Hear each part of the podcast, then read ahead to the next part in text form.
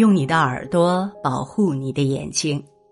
这里是听书三六九，今天和大家分享的文章是：人到中年，多靠近滋养你的人。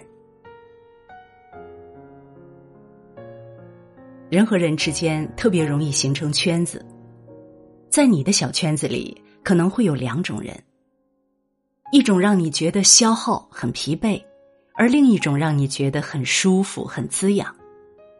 前一种人吸收他人的能量，后一种人给予别人能量。年龄越大，圈子越小。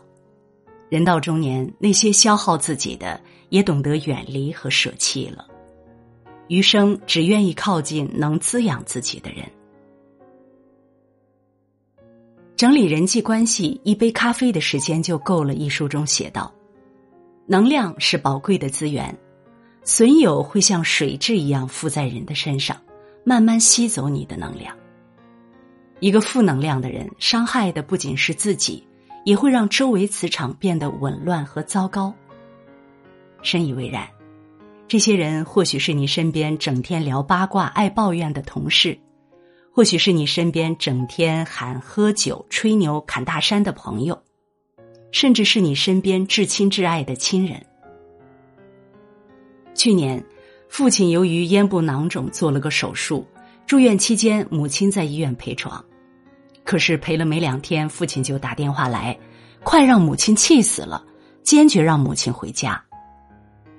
母亲爱唠叨一辈子，即使在医院也还是一样的唠叨，埋怨父亲，整天喝酒抽烟，看现在自己遭罪不说，还得花钱看病。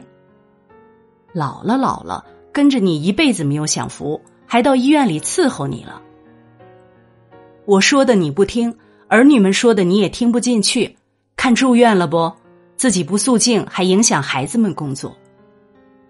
句句戳心，身体上疼，心口里更憋得慌，难免着急发火，惹得父亲根本没办法静心养病。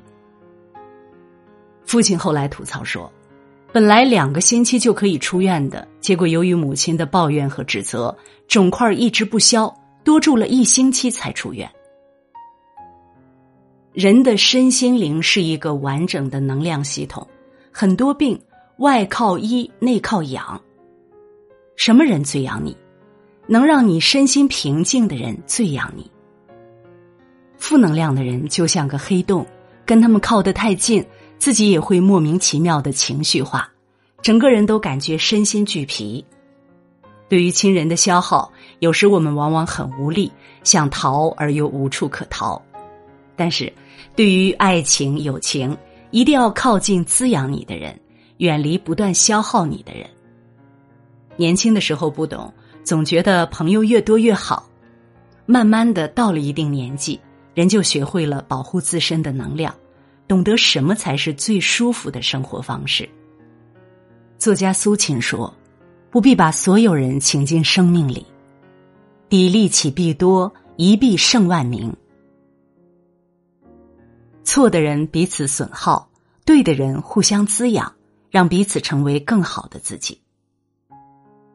人和人之间就存在着这样神奇的能量磁场，你是谁，就会遇到谁。”你生命当中遇到的每一个人，都会或多或少的影响你。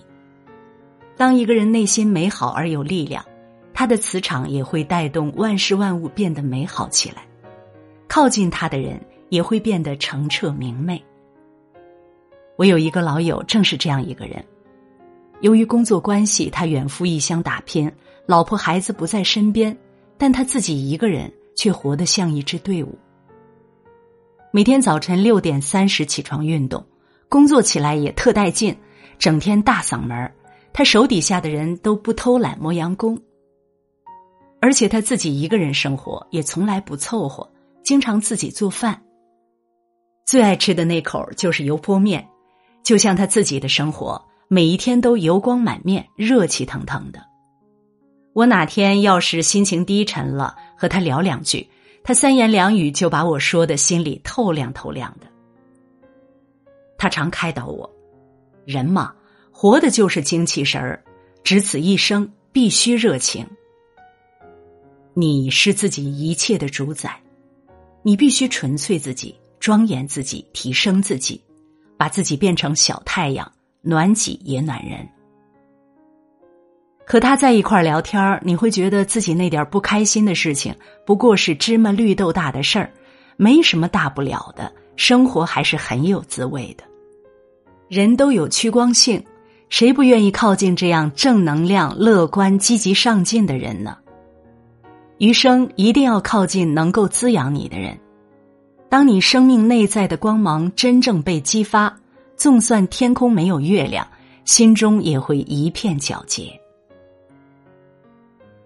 易经中有言：“同声相应，同气相求。”人到中年，见过形形色色的人，经历风风雨雨的事，就会明白世界还有一个扎心的真相：能量相等的人会喜欢你、肯定你、欣赏你、陪伴你、珍惜你；能量比你低的人会怀疑你、否定你、评判你、攻击你；能量比你高的人才会理解你、包容你。守护你，扶持你，成就你。记得有位作家说过一句话：一个人能走多远，要看他有谁同行；一个人有多优秀，要看他有谁指点；一个人有多成功，要看他与谁相伴。人和人之间最好的关系是相互滋养、相互成就。人与人之间最好的结局是双向奔赴、顶峰相见。人到中年，别任性了，远离消耗你的人，多去靠近滋养你的人，而且从现在起，自己也要做一个有能量、爱满自溢的人。如果你喜欢听书，喜欢听书三六九，欢迎关注并转发，让我们相约听书三六九，用听书点亮你的人生。